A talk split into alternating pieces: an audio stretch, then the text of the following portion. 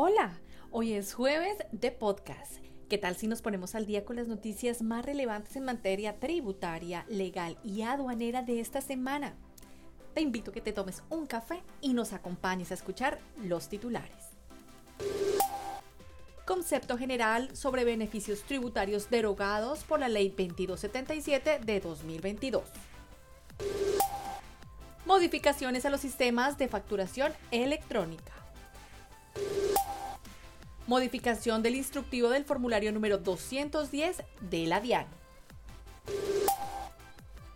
Se requiere factura electrónica para la exención tributaria de las compras, las importaciones y la adquisición de servicios con fondos de donaciones de gobiernos extranjeros.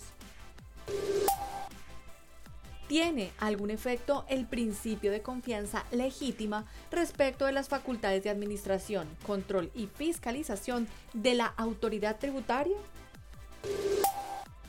Debe aplicarse el artículo 80 de la Ley 2277 de 2022 respecto de las sanciones por no enviar información a entidades tributarias territoriales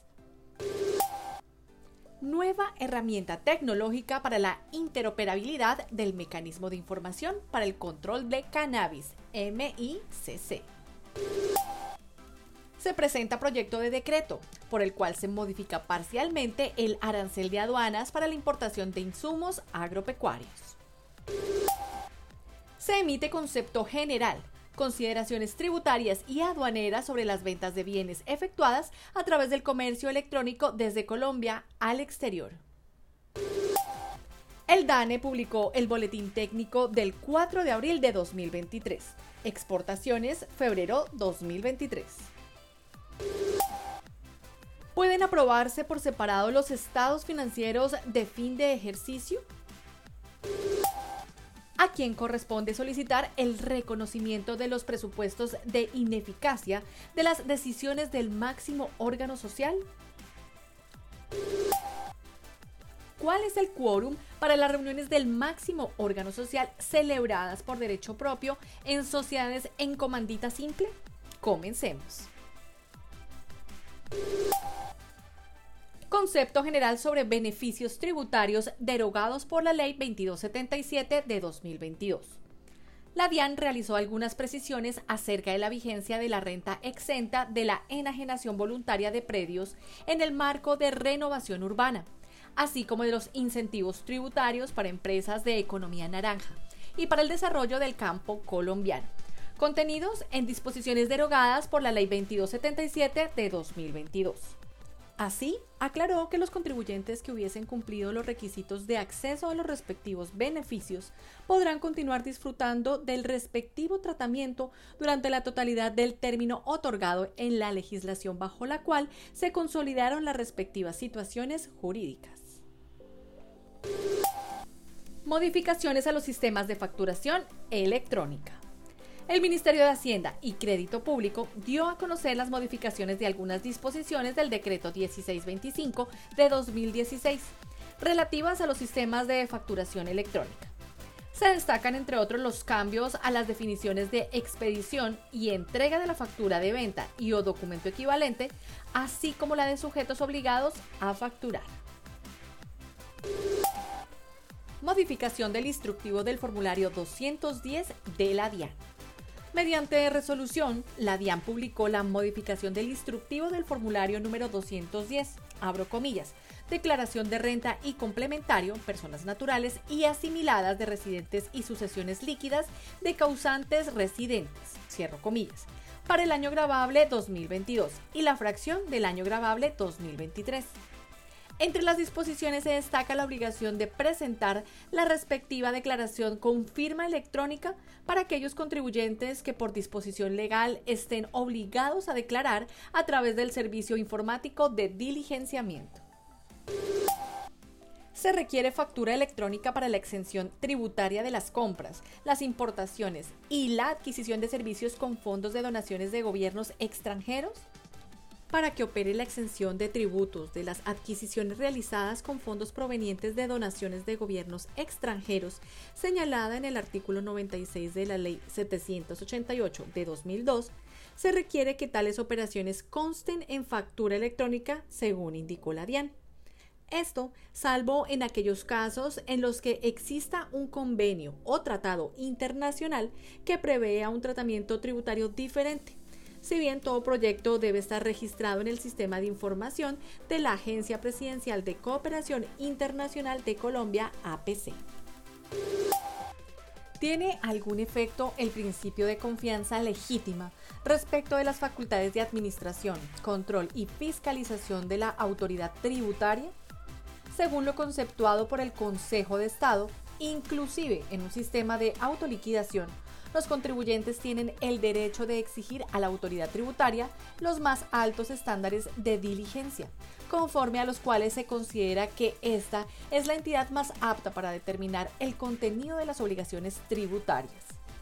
En consecuencia, la Administración no podrá desconocer los actos propios en los que haya generado en el contribuyente la convicción de que éste ha cumplido sus obligaciones tributarias cuando dicho contribuyente ha presentado y pagado sus declaraciones conforme a información previamente suministrada por la autoridad debe aplicarse el artículo 80 de la Ley 2277 de 2022 respecto de las sanciones por no enviar información a entidades tributarias territoriales? Según señaló la Secretaría Distrital de Hacienda de Bogotá, en los eventos en que se presenten dos o más normas sancionatorias sobre un mismo supuesto de hecho, la Administración Tributaria debe inaplicar la norma territorial solamente cuando ésta resulte más gravosa que la norma nacional. No obstante, conforme a lo indicado por dicho órgano, el análisis de favorabilidad debe realizarse en cada caso concreto, ya que comparativamente la aplicación preferente de una norma sobre otra podría generar resultados disímiles según las particularidades de cada situación. Nueva herramienta tecnológica para la interoperabilidad del mecanismo de información para el control de cannabis, MIC. El Ministerio de Comercio, Industria y Turismo, en colaboración con el Ministerio de Justicia y de Derecho, informó que a partir del 4 de abril del presente año se colocó a disposición de los usuarios una nueva solución tecnológica que permite la interoperabilidad del mecanismo de información para el control de cannabis MIC con el módulo de importaciones de la ventanilla única de comercio exterior. En consecuencia, se espera minimizar los tiempos requeridos para resolver una solicitud y optimizar los recursos para la emisión de vistos buenos para las licencias de importación que amparan cannabis para uso médico y científico en el país. Se presenta proyecto de decreto, abro comillas, por el cual se modifica parcialmente el arancel de aduanas para la importación de insumos agropecuarios, cierro comillas el Ministerio de Comercio, Industria y Turismo publicó proyecto de decreto por medio del cual se establecería un arancel del 0% por 12 meses para la importación de los productos clasificados en las subpartidas arancelarias dispuestas en el texto del proyecto normativo relacionados a insumos agropecuarios.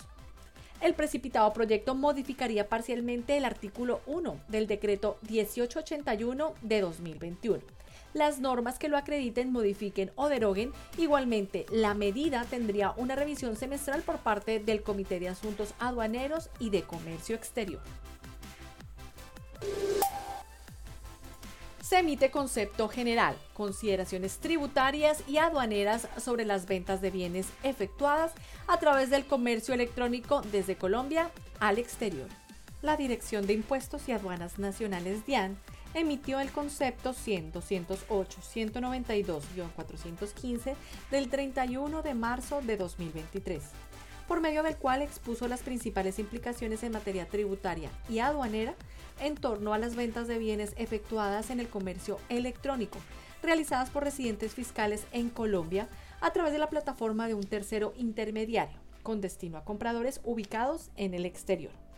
Para este respecto, la entidad analizó concretamente los dos modelos de negocio utilizados con mayor frecuencia a través de los terceros intermediarios, como son la venta, exportación, distribución y logística de los bienes en el país de destino realizadas directamente por el vendedor y la venta, exportación y distribución de los bienes en el país de destino realizadas directamente por el vendedor cuando adicionalmente un tercero suministra el servicio de logística en el exterior, aclarando la determinación del pago de IVA, obligaciones a facturar, gastos deducibles y más información conforme a la operación de ventas de mercancías al exterior a través de plataformas en línea.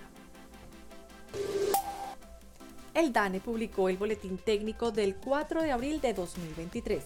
Exportaciones febrero 2023. El Departamento Administrativo de Estadística publicó la información de exportaciones, según la cual en febrero de 2023 las ventas externas del país fueron de 4.202 millones de dólares FOB y presentaron una disminución del 0.2% en relación con el mismo mes en el 2022. Este resultado se debió principalmente a la caída del menos 19.6% en las ventas externas del grupo agropecuario, alimentos y bebidas. Las exportaciones de combustibles y productos de las industrias extractivas participaron con 55.6% del valor del FOF total de las exportaciones. Asimismo, manufacturas con 18.3%, agropecuarios, alimentos y bebidas 20.3% y otros sectores con 5.8%. ¿Pueden aprobarse por separado los estados financieros de fin de ejercicio? Según indicó la Superintendencia de Sociedades, tanto el artículo 187 del Código de Comercio como el artículo 46 de la Ley 222 de 1995 hacen referencia a la competencia de la Asamblea de Accionistas o Junta de Socios para aprobar los balances de fin de ejercicio. Las cuentas que deban rendir los administradores y disponer de las utilidades sociales, sin precisar si este acto debe llevarse a cabo de manera conjunta o si es posible realizarlo de manera separada. Por consiguiente, corresponde al máximo órgano social determinar si los estados financieros de propósito general deben ser aprobados en conjunto con sus notas, así como el proyecto de distribución de utilidades. ¿A quién corresponde solicitar el reconocimiento de los presupuestos de ineficacia de las decisiones del máximo órgano social? El trámite administrativo orientado al reconocimiento de los presupuestos de ineficacia de las decisiones de la Asamblea o Junta de Socios no depende de que el socio directamente afectado con tales hechos realice la respectiva solicitud ante la Superintendencia de Sociedades, de acuerdo con lo señalado por el Consejo de Estado. Por consiguiente, la actuación podrá iniciarse de oficio o por solicitud de cualquiera de las partes que participaron o pudieron haber participado en la reunión en la que la decisión fue adoptada. ¿Cuál es el quórum para las reuniones del máximo órgano social celebradas por derecho propio en sociedades en comandita simple? En las reuniones realizadas por derecho propio por la Junta de Socios de Sociedades en Comandita Simple, esta se encuentra facultada para deliberar y decidir con cualquier número de socios, siempre que estén incluidas ambas categorías de asociados, de acuerdo con lo indicado por la Superintendencia de Sociedades. Esto salvo en aquellos casos en que deban tenerse en cuenta las mayorías establecidas en el artículo 340 del Código de Comercio acerca de las reformas estatutarias para este tipo societario hasta aquí nuestro boletín informativo. Para saber más sobre esta y otras noticias, los invitamos a visitar nuestra página web www.grandthornton.com.co en la sección Boletines. O búsquenos en su plataforma favorita, nos encuentra como Al Día con GT. O escanea nuestro código QR para que puedas acceder directamente a todos nuestros podcasts y conocer sobre nuestros próximos eventos. Recuerda, Al Día con GT te acompaña a donde tú vayas. Hasta la próxima. Los boletines generados por Thornton son solamente informativos y no configuran asesoría de ningún tipo de manera que no nos hacemos responsables por la interpretación o por que se haga de eso. Las noticias publicadas pueden estar sujetas a cambios.